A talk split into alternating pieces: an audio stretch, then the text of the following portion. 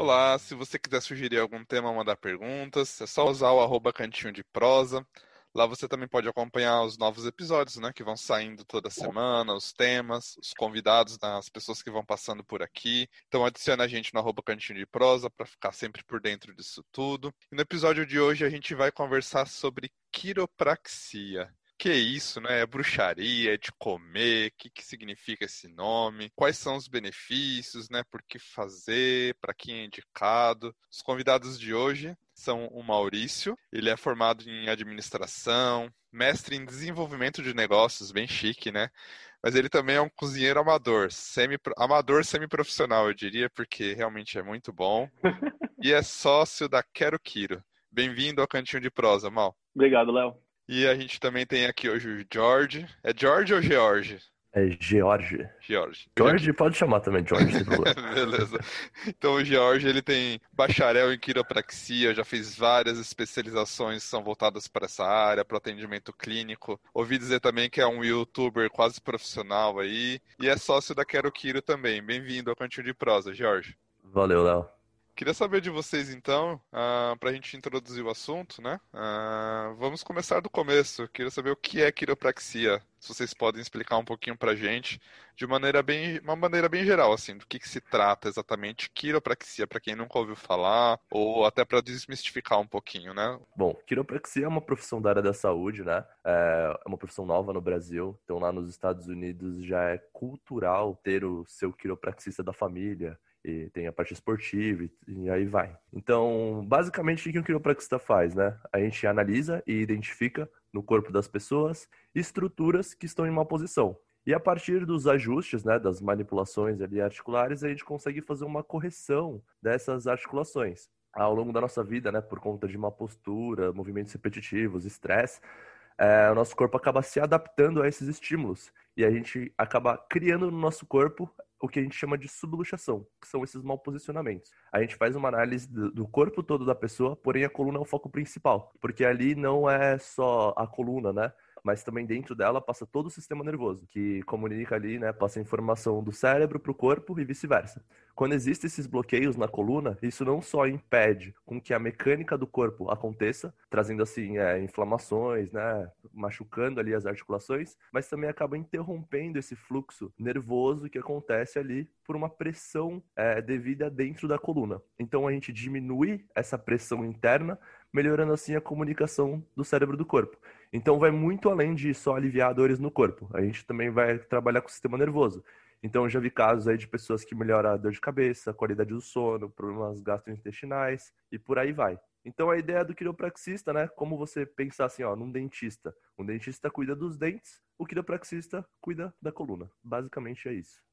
Legal, e você comentou dessas outras coisinhas assim.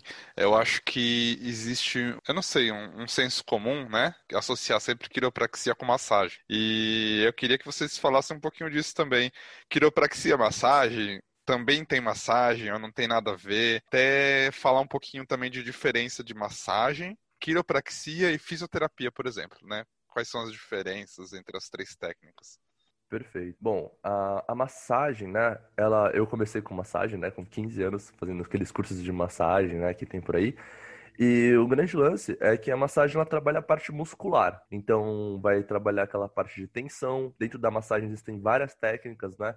Então, a gente trabalha ali realmente com a parte muscular. Já a quiropraxia, ela trabalha com a parte neuromusculoesquelética. Ou seja, a gente foca, né? O trabalho nas articulações e também por conta das musculaturas estarem inseridas nas articulações, acaba tendo uma relação aí, né? Então, se uma estrutura está mal posicionada, ali tem ligamentos, tem musculatura, vai ter uma tensão ali. Quando a gente coloca essa estrutura numa posição adequada, começa a ter mais função naquela musculatura e naqueles ligamentos. Então, aí você acaba tendo uma, uma relação. E também neurológica, né? Neuromusculoesquelética, porque a gente acaba trabalhando também com o sistema nervoso, diminuindo aquela pressão interna, como eu comentei anteriormente, na coluna vertebral a quiropraxia é, é para você se tornar um quiropraxista é uma faculdade, né? É um bacharel, então são de 4 a 5 anos aqui no Brasil. Lá nos Estados Unidos são 7 anos para você se tornar um quiropraxista. Já a fisioterapia, é, eu não posso falar muito da fisioterapia porque eu não sou um fisioterapeuta, mas pelo que eu vi, pelo que eu conheço alguns fisioterapeutas, é um curso, né, que ele trabalha focado mais na reabilitação. Então, dentro da grade curricular da fisioterapia, existem várias outras matérias que vão trabalhar com essa dimensão né, de é, recuperação de lesões, pode ser cardiovascular, pode ser articular, é, abrange muitas coisas dentro da fisioterapia. Já na universidade, na faculdade de quiropraxia, é focado em identificar complexos subluxações, que são esses mal posicionamentos da coluna, e corrigir através dos ajustes, né, que chamam as manipulações e tudo mais. Então, existe, são profissões distintas, né? É que, como a quiropraxia é muito nova, às vezes a gente acaba também confundindo massagem, quiro, fisioterapia, né, essas coisas, mas são profissões totalmente distintas. Fisioterapia cuida mais da parte de reabilitação, quiropraxia trabalha mais com a parte de ajustes da coluna, e massagem trabalha com a parte muscular, né? E também, para você se tornar massoterapeuta, você não precisa fazer um bacharel, não precisa fazer uma faculdade. Existem vários cursos por aí que você consegue, tendo a sua formação a partir desses cursos e tal. Os cursos livres, Deixa eu né? Essas responder pergunta? Sim, sim, com certeza. E é engraçado porque eu lembro que logo que eu comecei a ouvir falar sobre quiropraxia e tal, existia muito essa associação com massagem. Acho que hoje em dia já é mais claro, né? Um pouco para as pessoas a, a diferença, mas eu acho que ainda rola uma coisa de que Hum. assim, ah, é uma massagem mais forte. É uma massagem mais agressiva, assim, no sentido de ser mais impactante, né?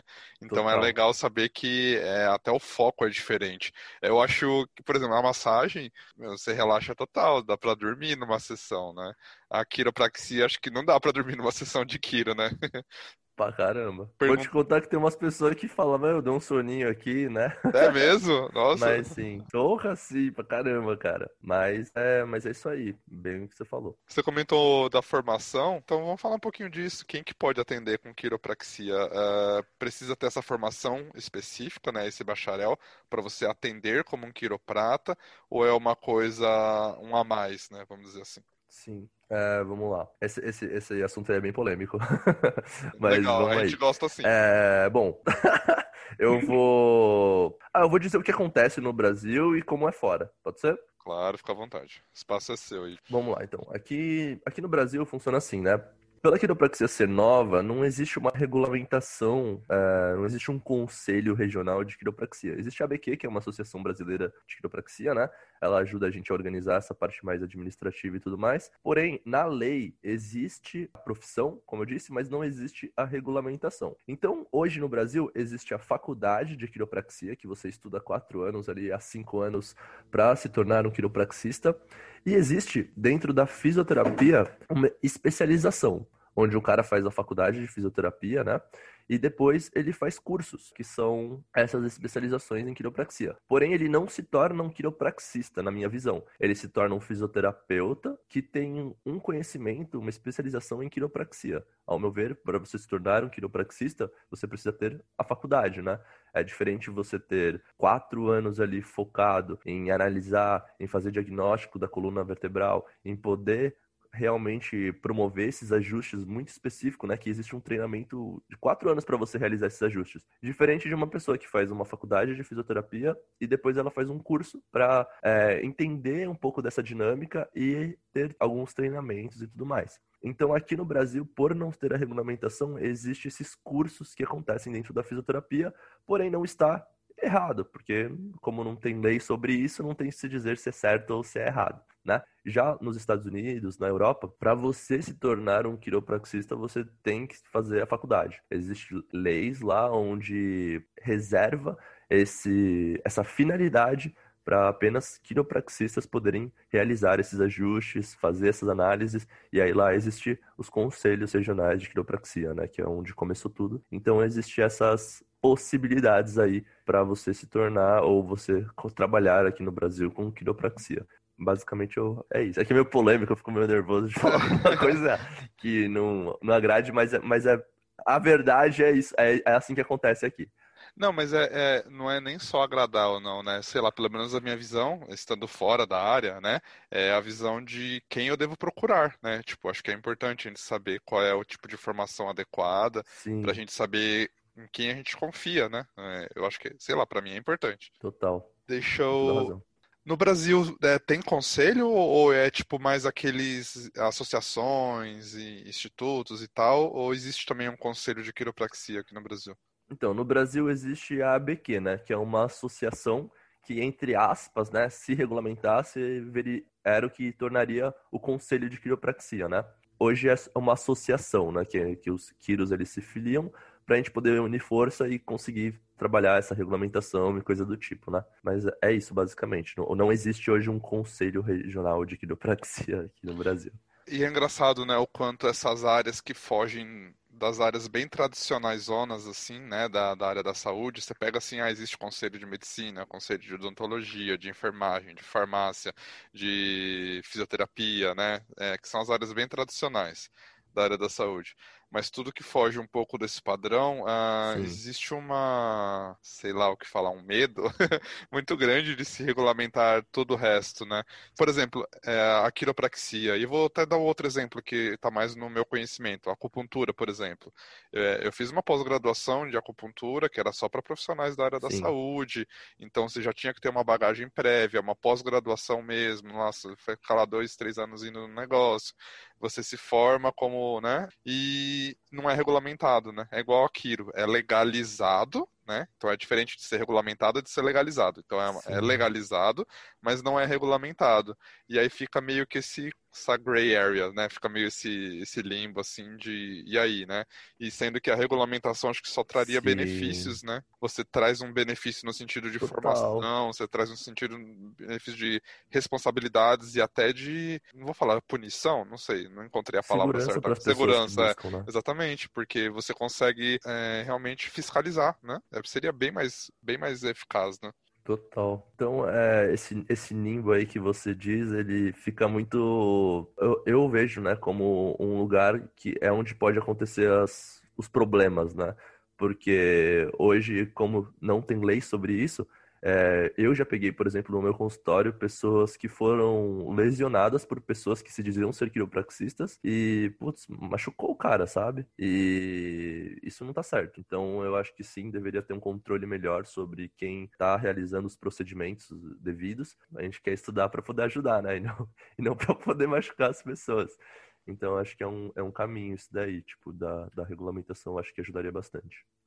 Com certeza, até porque pra pessoa é, é tudo quiropraxista, né? Tipo, quem estudou, quem não Sim, estudou, se a pessoa tá se identificando Exato. como isso. Dentro também dessa questão de conselho, gosto de fazer comparação bastante aí de medicina, fisioterapia, odontologia, farmácia. É, acho que o grande impacto nisso hoje, de ainda não ter, é a força. Porque se você pegar aqui no Brasil, a profissão, me corrija se eu estiver falando groselha, Jorge, mas tem uns 20, 20 e poucos anos. Então, e são duas faculdades no Brasil. Tem aqui a IMB e uma no Sul, que é a Fevale. Então, forma praticamente, vai, 50, 70 profissionais por ano. Então, no Brasil hoje, se você for juntar todo mundo, dá mil pessoas formadas. Mas nem todas as mil atuam, entendeu? Eu mesmo tenho uma amiga que foi quem me apresentou a quiropraxia. Ela fez a faculdade lá no Sul, tudo direitinho, mas ela nunca atuou, entendeu? Então, é, essa força também é diferente. É diferente você pegar, por exemplo, o Conselho de Fisioterapia, tem 70 mil físios lá, ou mais, não sei quantos físios tem lá vinculados. Então, assim, o poder que eles têm, a força que eles têm para regulamentar, organizar e tudo mais, é infinitamente maior do que as mil pessoas, mil quiropraxistas que estão reunidos, por exemplo, lá na BQ, entendeu? É, isso faz total sentido, principalmente porque para essa regulamentação que é necessário, não é alguém virar e falar, tá, vamos regulamentar, é projeto de lei Exato, mesmo, é né? Precisa, do cão. Precisa, é, precisa Exato, passar deputado, passar para o senador, por sanção presidencial, né? Não, é uhum. um, um, conselho federal Sim. não se cria do nada, né? É, uma, é lei, é uma lei mesmo. E um acordo, e um, e um acordo também, né? Porque existe essa briga de mercado, né? De você querer é, pegar né, a área para você, né? E coisa do tipo. Então, eu acho que existe. Primeiro, eu acho que deveria existir um acordo né, entre as partes que querem trabalhar com, com a técnica ou com a profissão, é, para a gente poder realmente regulamentar, porque fica essa, essa briga, né, de tipo, ah, fisioterapia tem mais tempo, então tem que ser a especialização da quiropraxia. Daí, quiropraxia chega e fala, não, mas lá no mundo a quiropraxia é separada, então vamos fazer só quiropraxistas que podem atender quiropraxia é uma ferida isso aí, né, dessa, dessa briga. Ó, oh, esses dias eu até vi é, biomedicina querendo colocar quiropraxia dentro do currículo deles. Eu achei, nossa, que loucura. Sério? Então, sério. Então fica realmente uma bagunça, entendeu? Então, eu acho que deveria realmente sim sentar, conversar, organizar, ver quantas horas é necessário para você ter uma capacitação em poder fazer ajustes, sabe? Poder fazer análise de coluna e tudo mais. Para aí organiza, não importa quem faça, importa que faça bem feito na minha cabeça, né? Não importa o papel que você tem na parede, importa que você está fazendo um bom trampo. Então, na minha visão, né? Isso é uma coisa particular minha, eu acredito que deveriam sentar, organizar, pensar em como deveria fazer isso, né? De uma forma onde as pessoas é, poderiam ter um, um bom atendimento e a partir daí a gente, as leis vão em cima disso, né? Mas é uma ferida meio antiga essa parada aí que a gente tá conversando. Por isso que eu até fico um pouco assim de falar sobre isso. Mas essa é a minha visão, assim. Eu acho que tudo tem que ter um cuidado, tem que ter um, um, um carinho para se falar. E eu acho que não é brigando que se resolve as coisas, né? É, isso tudo me lembra muito. Vocês devem lembrar aí uns anos atrás que teve, tiveram aqueles, aquelas manifestações do ato médico, né?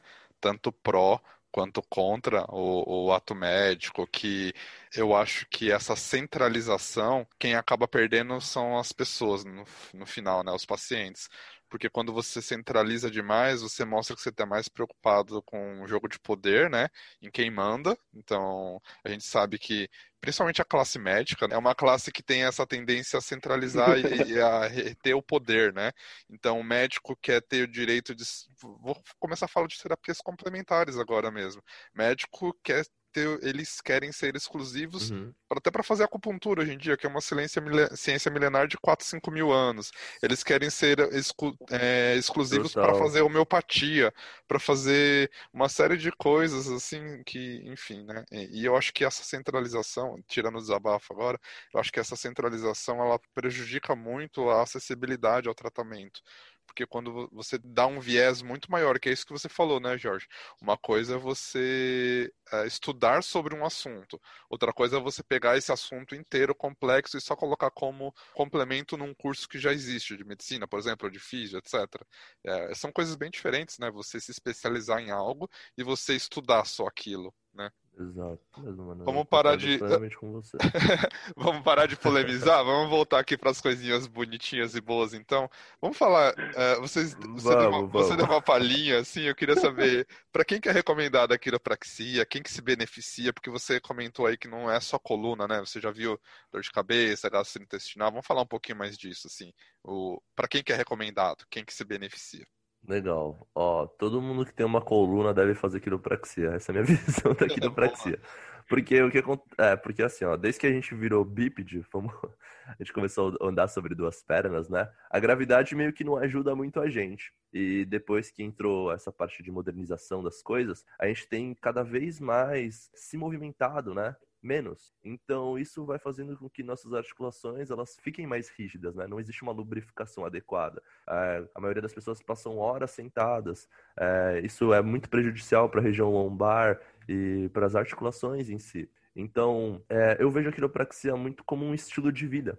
Então, é claro que no Brasil já viu pessoas irem ao médico sem estar doente, é difícil, né? Não é muito da nossa cultura é, e procurar essa manutenção do corpo para não ficar doente. Eu percebo muito isso, né? Então, eu vejo a quiropraxia como uma forma de você fazer uma manutenção. É claro que a quiropraxia é centenária, né? Então, a gente desenvolveu várias técnicas e formas de tratamento para pessoas que tiveram machucado, tiveram lesão e coisa do tipo. Porém, é muito mais inteligente você ir a um quiropraxista antes mesmo de você ter qualquer tipo de sintoma, para você ver se tem algum mau posicionamento na sua coluna, para você fazer os ajustes que deve, ser feito, para você não ter nenhum tipo de problema, né? Então, na minha visão, quiropraxia é para todo mundo que tem coluna e para todo mundo que busca ter saúde e mais qualidade de vida. É, essa é a minha visão para quem é quiropraxia, né? Ah, e uma curiosidade assim, que você perguntou, é, muitas pessoas acham que são, é, quiropraxia é para pessoas mais velhas, né? E para você ter ideia, no nosso consultório, a média de pessoas, a média de idade de pessoas que vão para nossa clínica é de 25 a 35 anos. Então são pessoas novas que vão. E crianças também podem passar com quiropraxia, né? É claro que em recém-nascidos, crianças mais novas, a gente não realiza os mesmos ajustes que a gente realiza num, num adulto, mas a gente faz faz uma análise e se tiver que mexer em alguma coisinha, a gente mexe, né? Para prevenir de ter qualquer tipo de problema no futuro. E você comentou isso da faixa etária, aí você vai falar se, se, tem, se faz sentido ou não, né? Mas me veio pela cabeça já que acho que tem muito a ver com a nossa dinâmica de uhum. trabalho atual, talvez, né? Porque você pega as gerações antigas, as dinâmicas de trabalho, a, os cargos, né? A, as formas de trabalho que elas desempenhavam eram muito mais variados. Hoje em dia, que tudo é muito mais virtual, é tudo. Todo mundo trabalha sentado num computador, né? Todo mundo, eu estou generalizando, obviamente, mas assim, a, a, faixa da população que tem uma, um trabalho sedentário é cada vez maior, né? Com a virtualização do trabalho, etc. Então faz total sentido essa faixa etária. Total, é isso mesmo. Eu Mas eu acho que também tem um pouco a ver com o nosso público que a gente pega na internet, né? Tipo, que a gente tá muito nas redes, né? YouTube, Instagram, Facebook. Então, eu vejo em outras clínicas que realmente vai uma pessoa, um pessoal, um pessoal um pouco mais de idade, né? É, mas eu acho que é realmente por onde a gente faz o nosso marketing, as pessoas se identificam, né? E como acho que a grande maioria, os jovens que estão aí na internet, acabam se identificando e indo marcar uma avaliação, marcar uma consulta para ver como tá essa, fazer esse check-up aí na coluna, né? Legal. E a gente vai falar já já uh, da trajetória da Quero Kiro, uh, os canais de divulgação que vocês usam, que eu acho que é uma coisa legal da gente conhecer também.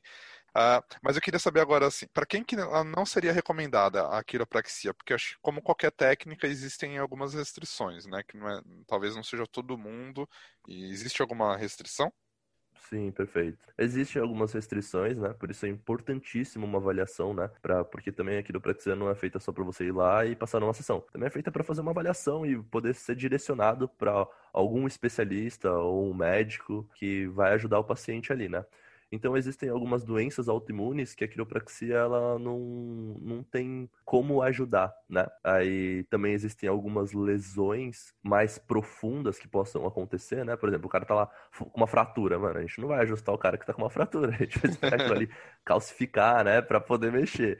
Então, existem sim algumas contraindicações, mas é sempre importante, é, quando eu digo assim, é para todo mundo, é importante todo mundo ter uma avaliação para ter um conhecimento do que está se passando ali no corpo. E a partir dali ter um direcionamento do que é necessário fazer. Não é todo mundo que vai ter que fazer um tratamento, né? A grande maioria das pessoas que vêm na clínica acaba fazendo tratamento. Mas existe uma porcentagem das pessoas que tem alguma lesão, alguma doença autoimune, pessoas que têm pinos, né? Parafusos e coisas do tipo, que ali a gente não vai conseguir mexer. Então a gente vai direcionar para um outro profissional ou para ela fazer um exercício ou alguma coisa que ajude ela no, no caso dela, especificamente, né?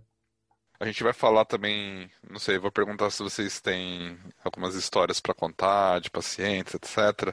Mas antes eu queria saber quais são os benefícios assim que vocês já viram, aquela coisa de virar e falar, gente, eu vou pedir para essa pessoa testemunhar na Universal por mim, porque realmente foi um caso marcante e que legal ver essa recuperação, sabe? Tipo, que legal Rola de ver milagres, isso. Velho. É, exatamente. Rola uns milagres, sim. E, ó, esses dias aí, uh Carol, né? A minha namorada, né? E também é uma das nossas Kiros que atendem aqui na Quero Kiro.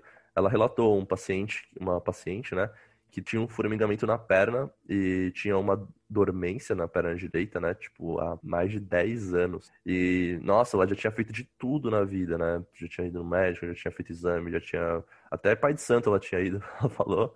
E, cara, em duas, três sessões, ela não sentia mais nada na perna. E eu fiquei, eu achei bem legal esse caso. A Carol até se emocionou, né? Que a mulher foi lá, é, contou pra ela, chorou com ela e tudo mais. E eu achei um caso bem, bem chocante, assim. Foi muito, e é muito recente, né? Coisa de uma semana, duas semanas. E, mas já aconteceram vários, vários outros casos. Já tive um, um caso de um paciente também que ele tinha dores crônicas de cabeça e ele tinha dores muito fortes atrás do olho também, há muitos anos. E também já foi neurologista, foi em tudo. E com os ajustes de quiropraxia também a gente conseguiu zerar. É, eu já, já adianto, assim, né, que a gente pega muitos casos, assim, milagrosos, né? Mas em nenhum momento eu prometo pra pessoa numa sessão que, sei lá, vem aqui, você tem câncer, vem aqui, eu vou te ajustar e a gente vai curar o seu câncer. Não é bem assim, porque eu vejo cada corpo como um corpo, né? É muito diferente como cada corpo reage em relação a um estímulo, né? Então, é muito peculiar essa promessa, mas que realmente a quiropraxia pode te beneficiar de muitas formas, isso é, é verdade. Eu, eu, eu sou a prova viva disso, né? Eu acho que quando eu tinha 20, 21 anos, eu me sentia mais cansado do que hoje com 29, né? Pelo fato de eu, come, eu comecei a me ajustar naquela época, e desde então eu nunca mais parei de me ajustar, sou ajustado a cada quinzenal, Às vezes até uma vez por semana eu sou ajustado. Minha, minha qualidade de sono é outra, a forma como eu desempenho no, nos meus esportes é outra. Então eu realmente sinto os benefícios na pele, eu falando, né, como paciente de quiropraxia, não só como profissional, o quanto isso beneficia o meu corpo. Então eu vejo isso claramente, né? E não é à toa que nossas clínicas sempre estão tão cheias, pessoas indo, mesmo depois da etapa, a fase de eliminar dor, né? Tirar essa parte mais aguda, as pessoas continuam indo porque conseguem enxergar esses benefícios, não só a curto prazo, mas o a médio e longo prazo também. É engraçado você falar, eu sou ajustado, sou ajustado. Eu imagino, tipo, você deitado numa maca com umas ferramentinhas, assim, apertando uns parafusos, sabe? Muito bom, muito bom. é quase isso, né? Cambagem e balanceamento. Só, né? que, só que você usa a mão, né? É só a mão. Exatamente. É. Melhor instrumento, né? Eu também, assim, eu, eu conhecia, eu fui eu era paciente do George, né? Antes de a gente começar e chegar no nível que a gente está hoje, é, eu conheci ele sendo paciente dele, né? Então, eu também peguei bastante essa questão de benefício, melhoria de qualidade de vida, e foi numa fase que eu realmente estava, assim, eu precisava de alguma alternativa, assim. Estava cansado de ir em médico, estava cansado de fazer outros tipos de tratamento, sendo que era o meu próprio organismo, né? E aí na quiropraxia fala muito a questão do, de você desbloquear seu sistema para o seu corpo mesmo se curar, né? Acho que por isso que surge, aí fala essa brincadeira assim, ah, óbvio, você usa o termo milagres, etc mas na verdade é seu próprio corpo, né? Seu próprio corpo ele tem as defesas, ele tem tudo isso para te ajudar. Então, se você cria esse desbloqueio no sistema nervoso, automaticamente seu corpo também vai te ajudar a levar, se manter de uma forma mais saudável, de uma forma que seria, vamos dizer assim, o natural para ele. Né? Eu acho que são as intervenções sempre mais saudáveis, né? É, quando você não chega de uma forma agressiva, é, sei lá, inserindo um medicamento ou um procedimento cirúrgico. E, e, olha que eu sou farmacêutico, tá, gente? Mas assim, é, quando você insere uma coisa muito externa e agressiva, você. Existem situações que você vai precisar disso? Existem. Mas eu acho que as situações em que você acaba tendo uma, uma atuação mais invasiva, você poderia atuar exatamente aí como, como você falou, né, Maurício? Dando para o próprio corpo o desbloqueio e a força uhum. que ele precisa para ele manter a ordem natural dele, que é ficar Sim. bem, que é estar equilibrado, né? É o natural dele estar Exato. equilibrado, né? E se está desequilibrado, vamos ajudar ele a se recuperar. Não precisa ter uma intervenção Exato. agressiva que vai causar problemas em outras coisas, né? Perfeito. Bom, queria saber agora um pouquinho. Uh, vamos falar de uma parte um pouquinho polêmica, que eu acho que é uma parte que dá um pouquinho de medo na galera, então. É se a quiropraxia pode ser perigosa, porque Vira e mexe a gente vê algumas notícias, né? Meio alarmistas em relação Sim. à quiropraxia. E eu acho que isso vai existir em relação a qualquer técnica que foge da alopatia tradicional, né? Do sistema é, estabelecido de medicina. Mas eu queria saber o quanto pode ser real, assim, o quanto pode ser perigoso e quais são os riscos. Até hoje eu só matei 10 pessoas, só brincadeira. É, assim, ó, quiropraxia, cara, é mais seguro do que no salão de beleza. Essa aqui é a grande verdade, assim, ó. Por quê? Quando a gente vai fazer um ajuste, né? Um ajuste, ó, um ajuste, antes de ajustar, tem que ter uma boa avaliação, né? Então você vai saber se aquela estrutura, ela tá apta e se ela precisa receber um ajuste. Porque um bom quiropraxista não é aquele que sabe ajustar, é aquele também que sabe onde não ajustar, né? Onde não deve mexer. Então, um ajuste, quando bem feito, ele respeita muito o limite articular. Ou seja, existe um limite, uma barreira onde a nossa estrutura e nossa articulação consegue chegar no movimento, certo? É, eu vejo que existem muito aqueles filmes de Hollywood, né? Que o cara quebra o pescoço, né? E aí faz aquele estalão e mata. Então aquilo ali, meu, precisa de muita força e ele passa da barreira elástica para conseguir quebrar e realmente matar, né? Dá para fazer isso? Dá, mas tem que fazer uma força absurda e não é esse o nosso intuito ali na sessão de quiropraxia. ali a gente não chega nem a um oitavo do limite articular do que a estrutura tem para conseguir fazer o movimento. Então é extremamente seguro quiropraxia, né? É, eu acho que existe um caso, teve uma época que acho que alguma menina morreu lá na Europa. Foi uma modelo, né? É, alguém é, é uma foi modelo. uma modelo. E aí todo mundo veio me perguntar, Gê, você viu que essa menina morreu com quiropraxia e não sei o que. Eu, em, aí eu fui pesquisar um pouco mais a fundo. É louco, né? Porque ninguém vai pesquisar a fundo, né? Realmente o que aconteceu. Parece que a menina já tinha, já existia uma predisposição nela. Ela tinha uma coagulação, né? Ali na, na carótida. E ela já tinha um, uma predisposição a ter AVC e essas coisas. E ela foi ajustada e acho que um dia depois, dois dias depois, ela morreu. Só que assim, ó, não foi o ajuste que matou ela. Ela poderia ter feito qualquer movimento que ela morreria, entendeu? Tipo, ela poderia ter lavado o cabelo de um jeito ali onde iria machucar. E se realmente tivesse sido a quiropraxia, provavelmente ela teria morrido na mesa do quiropraxista, né? Não 24 horas depois. Então, assim, é, não foi a quiropraxia que matou ela, assim, ó. Mas é mais para ter uma. Você teria uma noção, assim, de o quanto, putz, é importante você ir pesquisar antes de ah, começar a divulgar a informação, né? É aquela coisa do sensacionalismo, né? Sim. E, ah, morreu. Ó, quantas vezes você ouvi... quantas vezes você ouviu alguém morrer de quiropraxia, né? Nossa, acho que essa modelo aí, acho que foi a única vez que eu vi na minha vida alguém falar alguma coisa relacionada à quiropraxia. Mas em mesa de cirurgia, quantas pessoas já morreram? Por dia, né? Puta, disso não é muito falado, né? Tipo, é por, Por dia, é por hora, né? Sei lá. Então, é para você. Vamos ter uma comparação assim, então? Putz, quiropraxia é mais seguro que andar de elevador, entendeu? É mais, é mais seguro que andar de avião, sei lá, mais seguro que ir no salão de cabeleireiro. É isso. Legal. É, é normal sentir dor depois de uma sessão de quiro ou durante, assim? Ou isso é uma coisa que realmente tem que ser alertada para o profissional ficar ciente? Como que funciona? Sim, assim, ó. Existem casos e casos, né? Eu falo que existem três tipos de paciente. Tem os pacientes que, geralmente 80%, né? É, vão numa primeira consulta e, puta, já sente algum alívio ali na hora, e na hora que é, é, é efetivado o ajuste, zero dor. Não é dolorido o ajuste, um ajuste bem feito, pelo contrário, é muito confortável. É gostoso você receber um ajuste. Porque você está abrindo ali espaço aonde não tinha, né? Você está dando movimento para onde não tinha.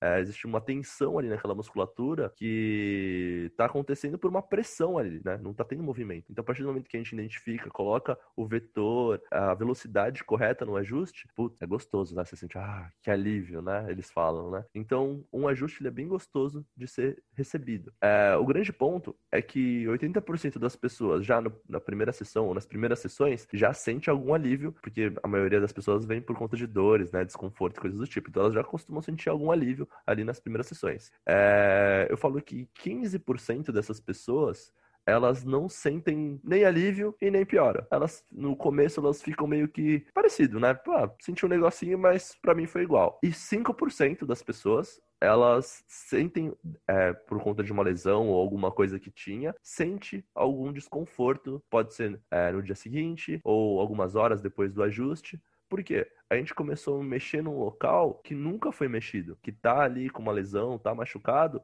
há muito tempo. E a gente começou realmente a mexer na ferida, né? Então, existem compensações musculares, existe, existem musculaturas e ligamentos que vão começar a ser ativado por conta do ajuste. Então é normal, assim, algumas pessoas, né, poucas pessoas, mas algumas pessoas sentirem algum desconforto após, né, o ajuste, pelo fato do corpo estar tá começando a entender o que está acontecendo ali, né, nos tecidos, nas articulações. Então é mais ou menos isso que eu vejo, assim, ó, esses números é uma prática minha clínica, assim, ó, é o que eu vejo no meu consultório, não, não é nenhum dado científico, né, sim, sim. mas na prática, assim, no dia a dia do consultório, eu vejo esses três tipos de pacientes, né, que sentem. Mas em relação ao ajuste em si, não existe dor, não existe desconforto, pelo contrário, é bem confortável, a não ser que uma pessoa tenha uma limitação muito grande ali num segmento que precisa ser ajustado, aí pode sentir algum desconfortozinho. Mas na grande maioria, muito gostoso, é muito confortável. Só de falar assim, eu tô com vontade de deitar ali na maca e receber um Acho que todos nós estamos ficando com vontade. Se você está sentindo dor ou qualquer tipo de desconforto no seu corpo, é um sinal que o seu corpo está te dando que tem alguma coisa errada, entende? Então, um paciente chegou para mim e fala: ah, Você sente alguma coisa? Eu falo: ah, Não sinto nada. Daí, quando eu vou mexer, eu falo: Nossa, mas dói muito aí, não mexe. Eu falo: Mas calma aí, você falou que não doía nada. Ela falou: Não, mas é que essa dor aí é normal. eu falo, meu amigo, dor não é normal, dor não é, é normal. Não é normal então, mesmo. É exatamente isso, assim, ó. Não espera o seu corpo criar uma lesão, não espera chegar no ar ápice para você resolver cuidar dele, sabe? É a ferramenta que você tem nessa vida. E você vai precisar dela para você fazer tudo que você quiser aqui né, nesse, nesse mundo. Então, puta, cuida muito bem dele, assim, ó. As peças do nosso corpo ainda não podem ser trocadas. É, e quando trocadas, putz, existe um, uma adaptação muito ruim, né, pro seu corpo ele começar a entender, assim, né? Eu digo tipo de implante, essas coisas. É, então, meu, cuida muito bem delas, assim, ó. Elas são únicas. Faça atividade física, vá a um quiropraxista, se alimente bem, é, cuide dos seus pensamentos. Isso tudo vai influenciar no seu estilo de vida, né? Então é de extrema importância a gente ter esse cuidado, assim, ó, pra gente poder viver bem, né? Com certeza, faz todo sentido. Queria saber agora um pouquinho da Quero Kiro, né? Para vocês contarem um pouquinho. O, o, Maurício deu um spoilerzinho aí, que ele falou que ele, vocês meio que começaram ele sendo uh, paciente, mas eu queria saber qual que é a trajetória da Quero Kiro, onde surgiu, como vocês foram parar juntos, etc. Ah, legal. Como o Mal disse, né? ele era meu paciente, mas antes de conhecer o Mal, eu já atendia, né, como quiropraxista. Tinha me formado fazia pouquíssimo tempo. É, a grande verdade é que eu já atuo como terapeuta, né, desde os meus 15 anos. Então, eu comecei fazendo massagem, né? Comecei naquelas quick massagens, sabe? Aquelas massagens de shopping e tal. E aí eu fui evoluindo, fui acabei pegando a fazendo a massagem mais completa na maca. Comecei cobrando, mano, 50 reais uma hora de massagem, assim. Conforme fui atendendo, descobri a quiropraxia, né? E, puta, achei sensacional o lance de a gente poder ajudar as pessoas através das mãos, assim, ó. Eu tinha na minha cabeça que, puta, eu podia estar pelado no mato e eu ia poder ajudar a pessoa, sabe? Então, achei muito, isso me identificou muito. E aí eu comecei a fazer atendimentos. É, minha mãe é médica, né? O meu pai é computurista, você falou agora, né? Olha e só, ela desculpa me... aí, ô é... Jorge. É, bem polêmica essa parte aí, é. Não, tô mas... brincando, mas ela é uma médica consciente. Se ela gosta dessas ela, ela doidas, ela, ela, já, é... É do, já é do meu time, então. Super, ela é super. E ela cediu um espacinho dentro do consultório dela para eu atender, né?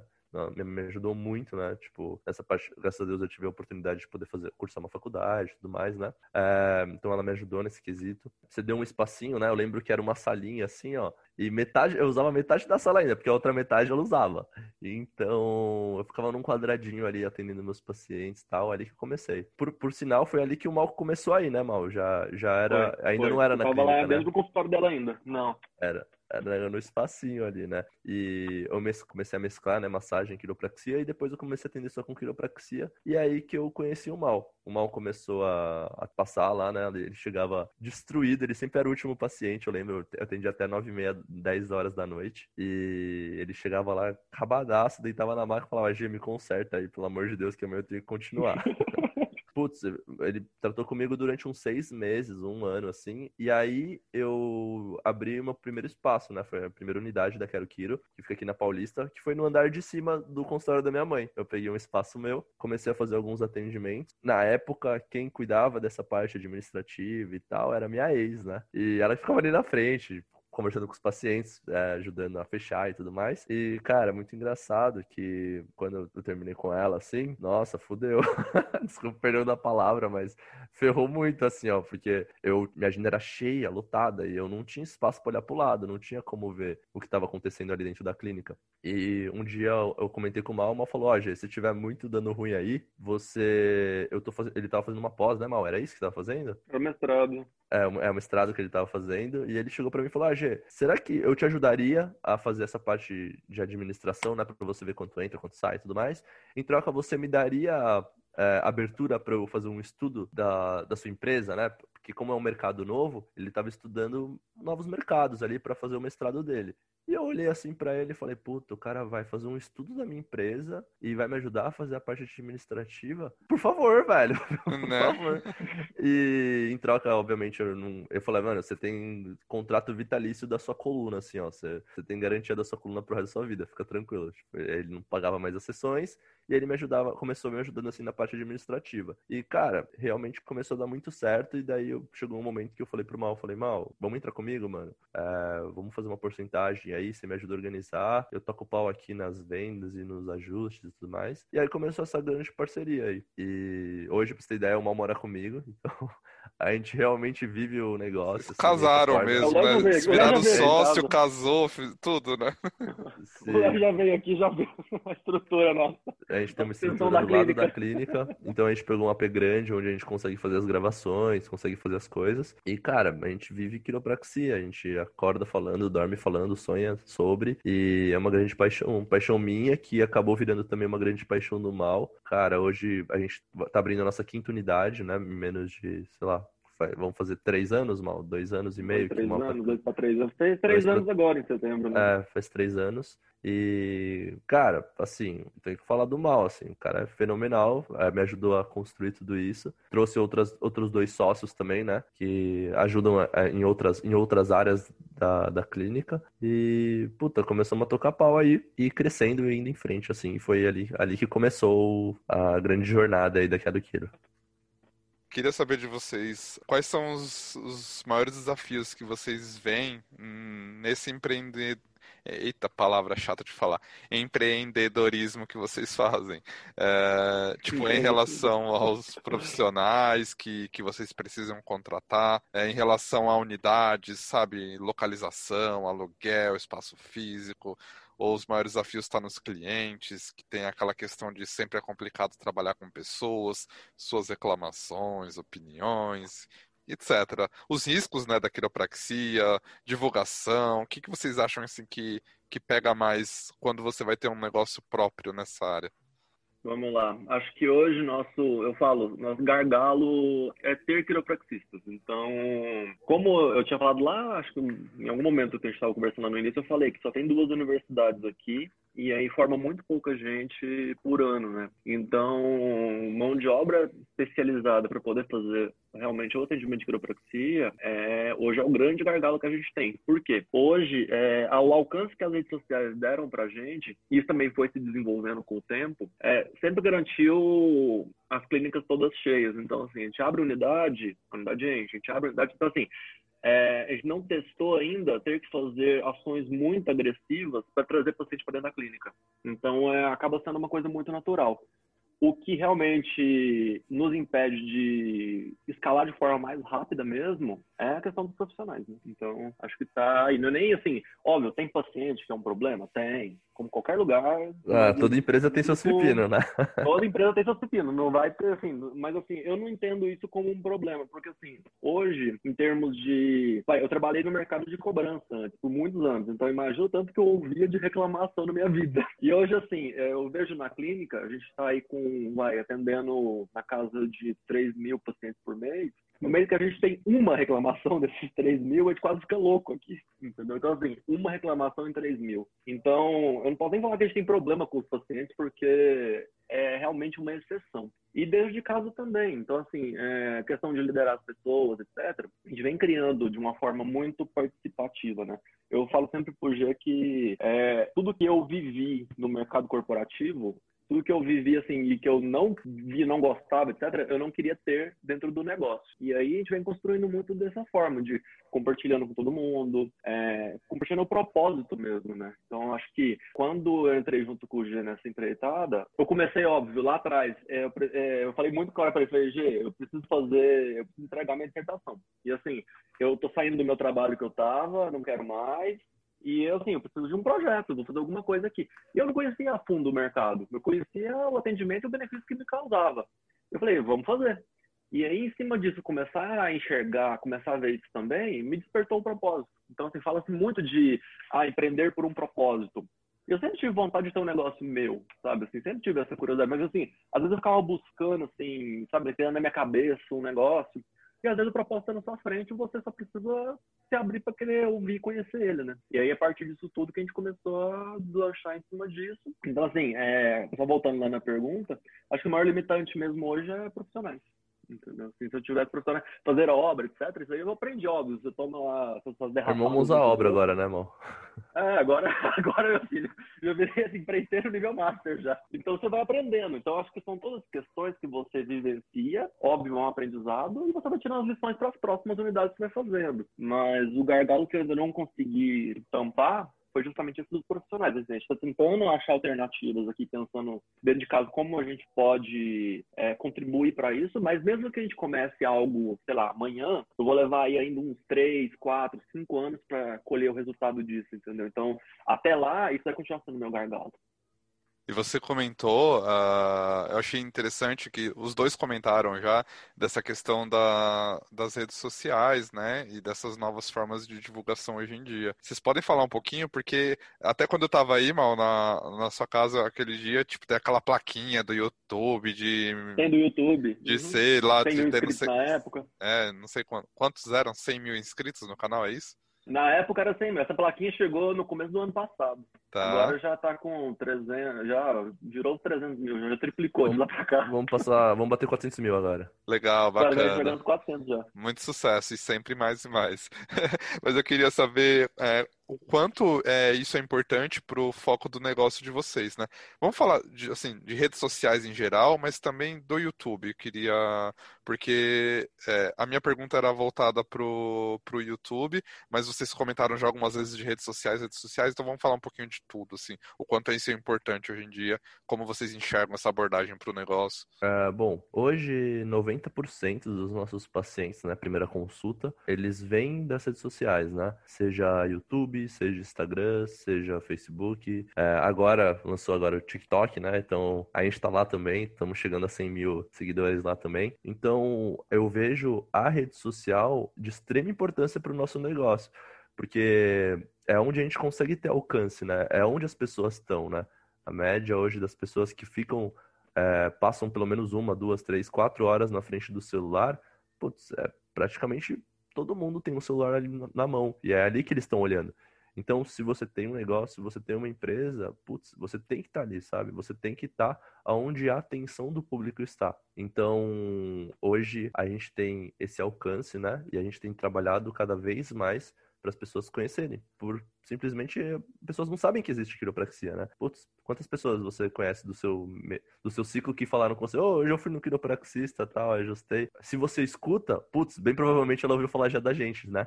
Então é, é muito legal é, a gente poder ter a oportunidade de apresentar um novo estilo de vida, uma nova forma de cuidar do corpo e a gente ser essa referência, né? Então eu vejo assim, ó, de extrema importância você trabalhar com redes sociais, né? Seja se você tem produto, se você tem serviço, para a gente, na nossa empresa, é, é, fundamental e a gente gosta e, e trabalha e investe nisso é, sempre quando a gente vê que existe uma oportunidade, uma possibilidade de a gente crescer. Acho que é bem o que o Jorge comentou já. É, e assim, hoje é, a gente percebe que assim, cada vez mais o público vai ficando exigente das redes sociais. Então, assim, se você pegar lá atrás, quando a gente começou os primeiros vídeos, e comparar com o que está hoje, fica bem nítido justamente o que a gente reinveste para poder cada vez mais atrair um público que está ficando exigente. Então, assim, lá atrás você conseguia, a pessoa vinha porque ah, um vídeo instalando a pessoa, ah, que legal, ver os cliques das pessoas, etc. Começava muito assim.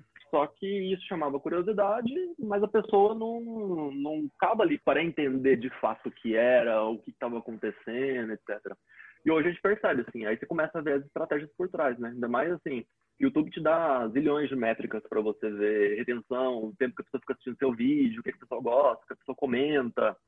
E aí, em cima disso, a gente tem que realmente fazer um trabalho em cima ali para poder manter isso de forma orgânica e continuar gerando mais atenção das pessoas e trazendo mais gente querendo realmente saber e como melhorar a qualidade de vida. Então, gira muito em torno disso, assim, vamos dizer assim, o motor nosso de, de fazer a clínica girar é em cima disso. E aí também está bem amarrado na questão do propósito. Assim, a gente abraçou o propósito, assim, queremos né, popularizar a quiropraxia no Brasil. Então, tem que estar nas redes sociais, entendeu? Não tem como fugir disso. O alcance que vai ter ali é muito maior dentro do que a gente quer fazer, assim, para a profissão como um todo, né? É a contribuição nossa para, não só para a gente aqui dentro da Quero Quiro, mas pensando assim, é, contribuição para a sociedade mesmo. É, e, e, é legal essa referência que vocês acabam criando como identidade, até porque eu acho que o nome é sensacional, né? É um nome fácil e, e que é, é, meio mnemônico até. eu acho bem legal. E umas duas vezes, né, Mal? Eu já fui falar com você, ah, preciso de uma pessoa querendo agendar, como que faz, né? E uma vez eu tava conversando até com uma pessoa que tava falando ah, de quiropraxia e tal. Aí eu falei, ah, tem um amigo meu que ele tem uma clínica, né, tal. Ela falou, ah, é? Como que chama? Eu falei, quero Kiro. Ela, ah, já eu vejo vídeo deles no YouTube, então acho que realmente é um alcance uhum. sensacional, né? Sim. onde que a gente já tá, já tá estourando o tempo. Vamos para a hora do jabá agora, então. É, vamos falar assim, onde que a Quero Kiro está presente hoje em dia? Tipo, onde que são as unidades da Quero Kiro? É, como que as pessoas entram em contato, por exemplo? Hoje a gente tem o Instagram, né, que chama Quero Quiropraxia. Lá tem um linkzinho na bio, você pode clicar lá e você vai criar, cair direto para você conseguir agendar suas consultas. Então hoje a gente tem a unidade de Tatuapé, Vila Mariana, Paulista e. Qual que faltou? Me ajuda aí. Morumbi. Morumbi, obrigado. Parou te matar. Grande Morumbi. É. E a gente tá abrindo agora na Zona Oeste, que ali na Vila Leopoldina. Então, clica no linkzinho lá, vai ter as unidades, você seleciona a mais próxima de você e você consegue ali fazer o seu agendamento, né? Também tem no, nos links em todos os nossos vídeos do, do YouTube, então as pessoas que assistem os nossos vídeos, é, se inscreve lá Quero Kiro, aparece nosso canal, você clica, assiste todos os vídeos. Lá a gente não só fala de quiropraxia, né? A gente fala de saúde como um todo. Então tem exercícios, como cuidar do seu corpo, tem é, consultas, caso você tenha curiosidade de saber como é que é uma consulta, dentro da página do YouTube lá também tem tudo que você precisa saber sobre quiropraxia e tudo mais. Então você tem um linkzinho embaixo também, você clica lá, ali por ali também você consegue agendar a sua consulta. E a gente também tá no TikTok, né? Quero Quiro. Eu acho que são essas três redes. No Facebook também tem. A gente tem feito um trabalho legal lá também, que é Quero Kiro. Foi onde começou tudo, mas a gente vê também que hoje o alcance da, do Facebook deu uma diminuída, né, por conta dos algoritmos e tudo mais. Então a gente tem focado um pouco mais nessas outras três redes. Mas por essas quatro vocês, vocês conseguem encontrar a gente. Eu anotei aqui arroba quero quiropraxia e tanto no TikTok quanto no Facebook quanto no YouTube tá como quero quiro, é isso? Se você jogar isso. na pesquisa quero quiro, você já vai achar. É, se escrever Quero Kiro no Google, vai aparecer as unidades. Já vai aparecer a unidade mais próxima que tá. Próximo de você. Muito bom. Uh, vamos para a última pergunta, então, do, de agora, dessa primeira parte do programa. Eu queria saber o que, que vocês diriam para alguém que tem medo de passar numa sessão de quiropraxia. É uma pergunta bem interesse pessoal mesmo, porque eu sempre tive um pouco de receio e, e é comum ouvir, né, de que, ah, nossa, não, quiropraxia não, que eu tenho medo, não sei o que lá.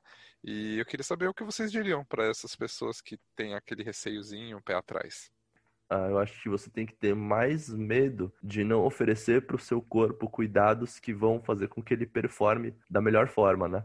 Então, muitos pacientes falam do medo, do receio de ir numa sessão de quiro, mas putz, eu acho muito engraçado, porque hoje as pessoas fazem tantos outros procedimentos que são tão mais perigosos, né? E na hora ali de fazer um ajuste, que é uma coisa tão natural, tão simples, é, acaba tendo medo.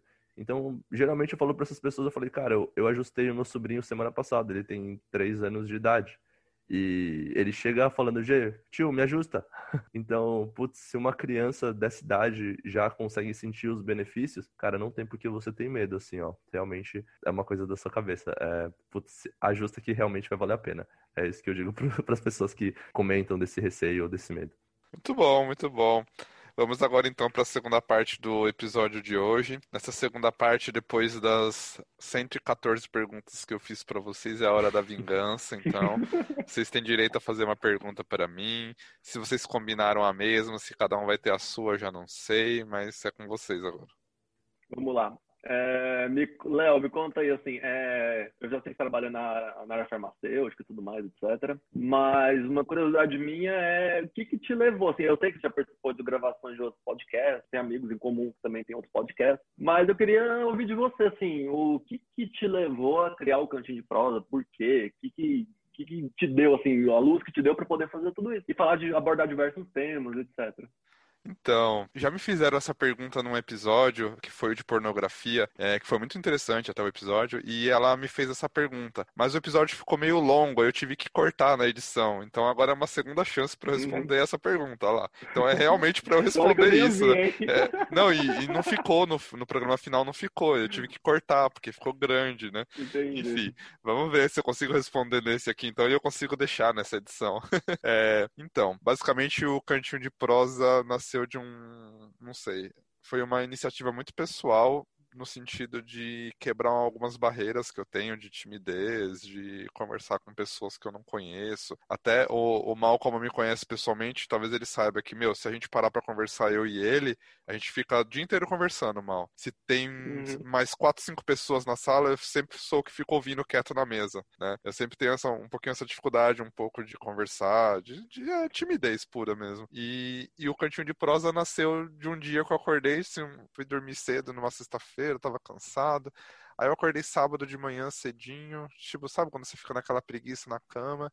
E aí me deu uns cinco minutos, eu falei, meu, eu vou fazer um podcast, cara. Porque tá aí uma chance de eu abordar alguns assuntos que eu acho legais. E eu comecei a escrever uma lista, abri o celular mesmo ali, fui fazendo uma lista, uma lista, uma lista. Quando eu vi, tinha 100 temas na lista. Hoje essa lista já tá com 230, 240 temas. Tipo, muitos deles com nome de convidados, outros ainda não, enfim. Que são assuntos que eu quero abordar, que eu quero trazer, mas que não necessariamente eu tenho conhecimento para falar sobre, sabe? Então acho que é uma abertura para as pessoas passarem a conhecer alguns assuntos e também para eu aprender. Eu acho que é um momento de aprendizado. Estou conhecendo pessoas incríveis com teorias e pensamentos e raciocínios e militâncias muito legais, assim. Tá sendo sensacional. Foi totalmente pessoal, assim, tanto que o mal sabe nem rede social eu nunca tive, assim, não tinha nem Instagram, não tinha nada. Eu saí do zero agora para fazer o podcast. Tá sendo legal, tá sendo bem diferente e tá me tirando da zona de conforto. Foi um projeto quarentena que realmente me tirou legal. da caixinha. E aí, Jorge, vai fazer a sua e... ou vai pular? Agora eu vou fazer minha pergunta. Tá. Eu, vou, eu, vou, eu, vou puxar, eu vou puxar minha pergunta dessa resposta aí os temas. E assim, ó, muito peculiar. Você chegar, ah, vou fazer uma entrevista com um quiropraxista. Eu falei, eu não sei se tava na sua listinha lá de 100, né?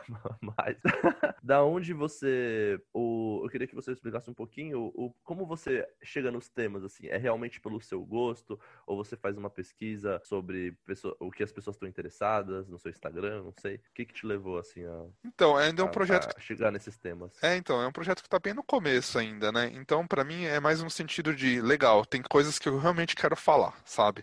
Então, eu coloco lá na lista porque são coisas que, nossa, eu quero trazer para discussão e eu quero mostrar como que é. Tem alguns temas que eu quero aprender sobre, porque é o caso da quiropraxia. Eu te falei, ah, eu ainda tenho receio, eu tenho medo de passar.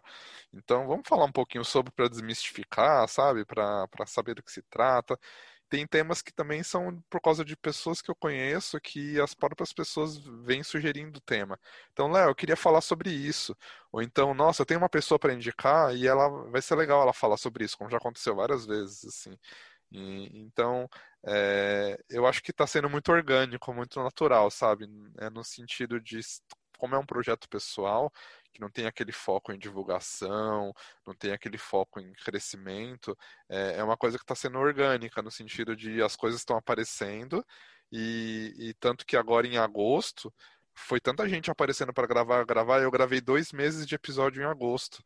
Então eu gravei todos os episódios de agosto, todos os episódios de setembro em Nossa. coisa assim de seis, sete, oito dias, assim. Foi bizarro, assim, a, a, maratona, porque as pessoas vieram procurar e tá indo. O Mal, por exemplo, é uma pessoa que eu queria muito entrevistar e eu falei, mano, tem que ser sobre quiropraxia, porque, né, é, vai juntar a pessoa que eu quero entrevistar, mais um assunto que eu quero saber sobre, então esse já tá definido na, na lista com o nomezinho do Mal do lado. E aí vai indo assim, sei lá. É, ele tinha falado pra mim, acho que lá, acho que foi no final de agosto, começo de setembro, que o Léo tinha me procurado pra falar. Aí ele falou, ah, não, vai ser lá pra outubro, né? Então mais perto a gente... É, eu eu falei, vamos marcar para outubro, porque agora já tá cheio, né, mal? Mas é mais ou menos isso. Bom, é, eu queria saber se vocês têm agora uma indicação. Então, indicar um livro, um podcast, algum canal de YouTube, algum autor que vocês recomendem meu departamento é mais voltado para o lado de administração, etc. e tudo mais. Né? Então, quando alguém me pede uma recomendação, uh, e eu estou falando de algo mais profissional, gosto de falando aqui agora, é, eu gosto bastante de indicar os livros do Gustavo Caetano. É, ele é um empreendedor, para mim é uma referência grande aqui no Brasil, e ele tem dois livros que eu gosto pra caramba. É, o especialmente o Penso Simples, que é justamente isso na questão assim, falando de é, empreendedorismo, como fazer as coisas, às vezes você busca muita perfeição de querer fazer um negócio perfeito na largada. E ele vem quebrar tudo isso na sua cabeça. Fala assim, não, cara, você tem aí um papel caneta, começa, entendeu? Não precisa ter o computador do milésimo, sei lá, fudido para você montar e começar a tocar seu negócio. Então me espelhei bastante na... Quando eu tive contato com o livro, o primeiro livro dele, agora tem um outro também que eu faço assim, mas foi, assim, ele como empreendedor mesmo. É, eu gosto bastante de seguir ele nas, nas, redes sociais e também esse livro dele, primeiro que ele, o Coisas Simples, foi para mim um divisor de águas. Legal, acho que é interessante ter uma indicação sobre empreendedorismo. Ó, oh, tem um autor que eu gosto muito, cara, eu, eu tô lendo, falta acho que um livro para eu terminar a coleção toda dele, que chama Napoleão Hill. Ele basicamente, cara, entrevistou é, todos os empresários de mais sucesso da época, né? Foi no século passado. E, mano, ele faz um resumo e ele tem uma filosofia de como lidar com o sucesso também, né? E como você construir. Então ele fala como você se relaciona com pessoas, como você se relaciona com o trabalho. É, ele, putz, é muito detalhista, sabe? Ele abrange um pouco de tudo para dissertar o como realmente funciona né, o sucesso, de da onde você constrói e quais são os seus princípios para você poder se sentir bem com tudo isso que você está construindo. Então eu indico demais. É, putz, ó, eu indico a coleção toda dele, vai demorar um tempinho aí pra você ler tudo, mas cara, vale a pena. Muito bom, então, duas indicações sobre empreendedorismo, gostei. Acho que são coisas que ajudam a ampliar o horizonte, né, de todos nós. E vamos agora para o nosso último quadro do programa, é o nosso quadro Sentido da Vida. Nesse quadro em que eu faço uma pergunta completamente aleatória para vocês filosofarem um pouquinho sobre a vida. E para a gente encerrar, queria saber o que é conforto para vocês. É bom ter conforto? A gente precisa sentir conforto? E se existe conforto bom e conforto ruim. É muito louco isso, porque conforto é um estado natural do ser humano, né? E a grande verdade é que a gente fica. A gente se esforça muito nos nossos dias para sair dele. É, gosto muito de dar, dar, dar um exemplo assim, ó.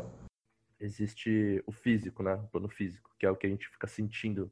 A gente usa o corpo muito para sentir as coisas, né? Mas existe o conforto mental também. Então, antes, o corpo ele é só um reflexo da nossa mente. Para uma pessoa sentir dor e desconforto, bem provavelmente ela já está sentindo dor e desconforto na mente dela há muito tempo. E esses, é, é, a gente chama de, do subconsciente, né? Os bastidores eu chamo da mente, né? Já está ali sofrendo, já está ali se culpando, se angustiando, se sentindo isolado. E isso tudo faz o nosso corpo sentir. E isso vai espelhar diretamente nas nossas ações, nos nossos dias.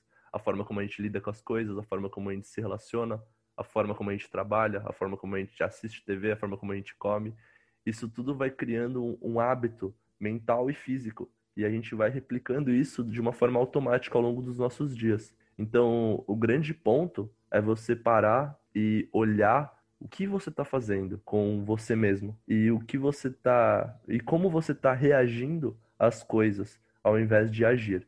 Então, eu tenho trabalhado isso muito comigo mesmo é, e tenho melhorado vários aspectos onde eu via que eu me limitava. E hoje eu tento, me esforço muito para conseguir passar isso para minha equipe, para minha família, para os meus pacientes. Então, se você está com alguma dúvida sobre o que você sente, assim, ó, se você não está se sentindo bem, significa que tem alguma coisa errada. Não é normal você se sentir mal, seja no seu corpo ou na sua mente.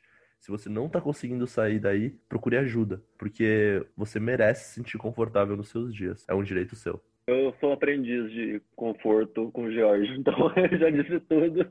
É, mas assim, eu venho trabalhando muito essa questão comigo, assim. A minha vida toda, é, eu me acostumei a sempre fazer o que os outros queriam que eu fizesse e nunca o que eu queria fazer. E eu não percebia o tanto que isso me gerava desconforto, né? Você sempre ficava naquela, ah, tá bom, isso que aconteceu, vai lá e faz. Ah, vou, faço assim, faço assado, etc.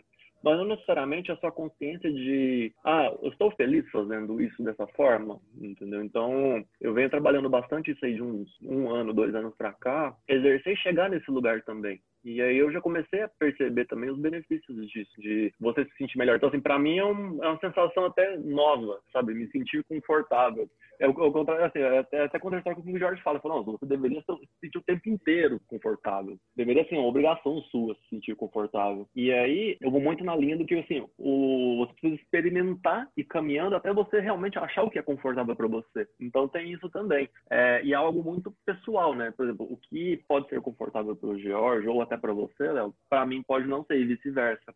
Então tem essa autodescoberta sua, né? Então acho que o grande canal do conforto é a sua autodescoberta. E você realmente explorar em você, tem alguma coisa ali que te incomoda, não conviver com esse incômodo, né? E sim buscar como você consegue solver esse incômodo e crescer, e assim, se sentir melhor a partir disso. Né? Muito bom, gente.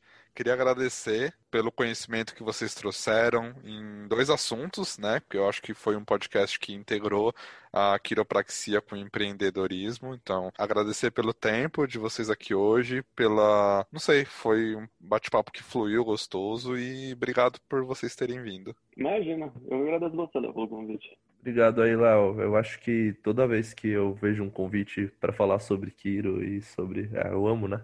É, puta, eu acho muito da hora, porque é uma oportunidade das pessoas conhecerem um pouquinho mais sobre isso que eu vivo todo dia, né? Eu e o Mal, a gente vive isso todo dia, e tem pessoas que olham pra gente e falam, o ah, que, que é isso aí que vocês fazem, né? E, puta, eu acho legal, uma oportunidade de outras pessoas conhecerem e ouvirem, então tá muito alinhado no nosso propósito e na nossa missão. Então, obrigado por dar essa oportunidade aqui pra gente. Valeu, Léo. Abração, Léo, obrigado, valeu. Obrigado, gente.